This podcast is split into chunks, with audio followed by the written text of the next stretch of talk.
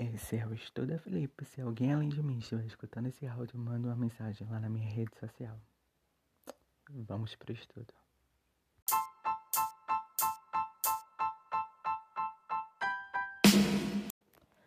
Súmula vinculante 53. A competência da Justiça do Trabalho prevista no artigo 114, inciso 8 da Constituição Federal, alcança a execução de ofício das contribuições previdenciárias relativas ao objeto da condenação, constantes da sentença que proferir e acordos por ela homologados.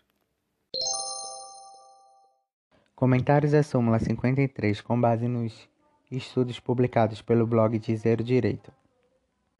As competências relativas à Justiça do Trabalho estão previstas no artigo 114 da Constituição Federal.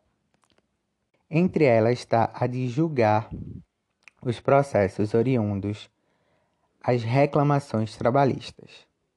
No inciso 8 prevê que é competência da Justiça do Trabalho executar de ofício as contribuições sociais previstas no artigo 195.1a e 2 e seus acréscimos legais decorrentes das sentenças que proferir. O artigo 195 fala sobre as contribuições sociais do empregador, da empresa e da entidade a ela equiparada na forma da lei, incidentes sobre a folha de salários e demais rendimentos do trabalhador pagos ou creditados a qualquer título à pessoa física que lhe preste serviço, mesmo sem vínculo empregatício, do trabalhador e dos demais segurados da Previdência Social, podendo ser adotadas alíquotas progressivas de acordo com o valor do salário de contribuição, não incidindo contribuição sobre aposentadoria e pensão, concedidas pelo regime geral de previdência social.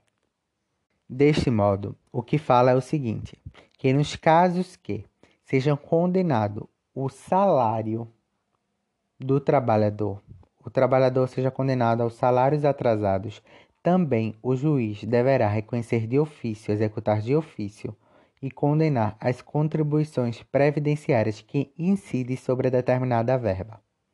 Não é, no caso, de que o juiz condene uma relação de trabalho, mas não condene seus salários. Então, ele não irá executar de ofício as contribuições sociais. Serão apenas aos valores que o juiz condene na ação.